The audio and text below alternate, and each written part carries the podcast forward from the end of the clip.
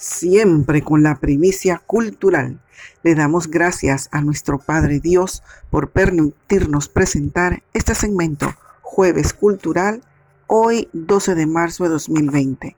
Hoy es el día 72 del año. Faltan 294 días para finalizar el 2020. Hoy es el Día Mundial del Glaucoma. La Organización Mundial de la Salud reporta 4.5 millones de afectados por la enfermedad. El glaucoma es la segunda causa común de ceguera y 4.5 millones de personas lo padecen en la actualidad, con proyecciones de 11 millones de afectados para finales de este año. El Día Mundial del Glaucoma tiene el propósito de llamar la atención sobre este tipo de enfermedades oculares progresivas y la importancia de su detección temprana. Hospitales y centros de salud en todo el mundo realizan tamizaje para diagnosticar este padecimiento que tiene una mayor incidencia en algunas etnias y después de los 40 años de edad. Es encomiable la labor que lleva a cabo la Asociación Mundial de Glaucoma y la Asociación Mundial de Pacientes de Glaucoma en la concienciación de la detección temprana de esta patología. Deseamos iniciar nuestras informaciones con una fábula titulada El labriego y la peste. Se encuentra el labriego con la peste y le pregunta, ¿para dónde vas? La peste le contesta, voy a tal país a matar a 500 personas. Tiempo después vuelven a encontrarse y el labriego le dice, eres una peste mentirosa.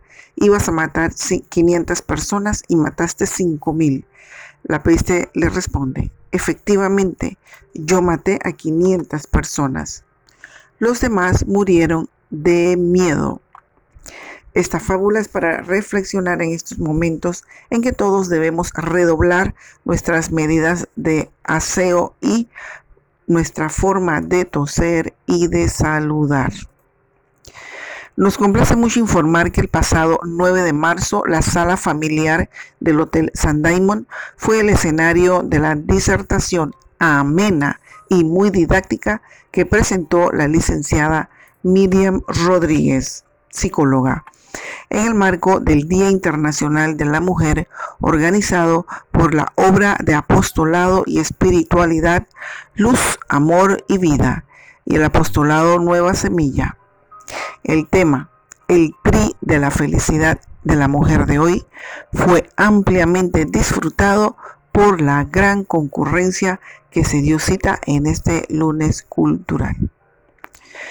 Dios mediante, el día 16 de marzo llevaremos a cabo el lunes cultural con el ingeniero José Gil, cantautor y poeta, quien presentará su poemario de, 50 poemas de amor, titulado Pasión y Sentimiento 2 Plus.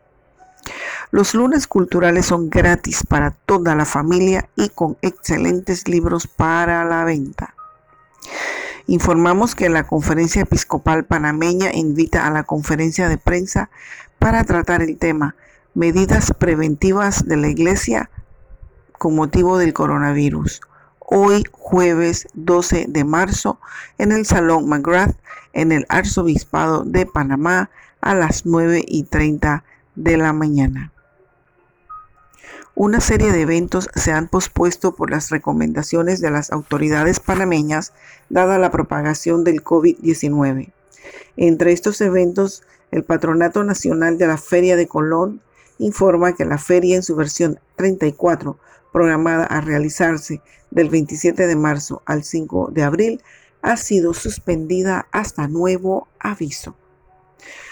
Informamos que lo que sí está en pie es que usted, amigo oyente, pueda participar en los premios IPEL 2020, Concurso Nacional de la Cultura Laboral, en su versión número 40, organizado por el Ministerio de Trabajo. Usted puede participar en las siguientes categorías.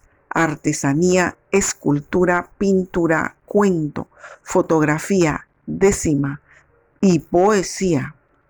El tema es seguridad laboral, fundamento, del trabajo decente. trabajo decente y crecimiento económico. La fecha tope de entregar sus trabajos es el 29 de mayo de 2020 en las oficinas de Mitradel. Reiteramos información compartida anteriormente en el marco del aniversario de la Declaración Universal de los Derechos Humanos y de la Declaración de los Derechos del Niño, titulado Un trato por el buen trato.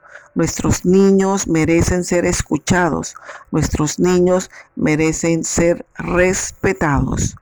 Únase al trato por el buen trato.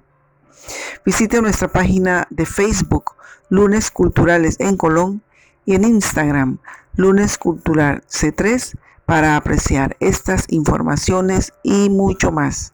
Nos despedimos con nuestro lema, es mejor encender una vela que maldecir la oscuridad.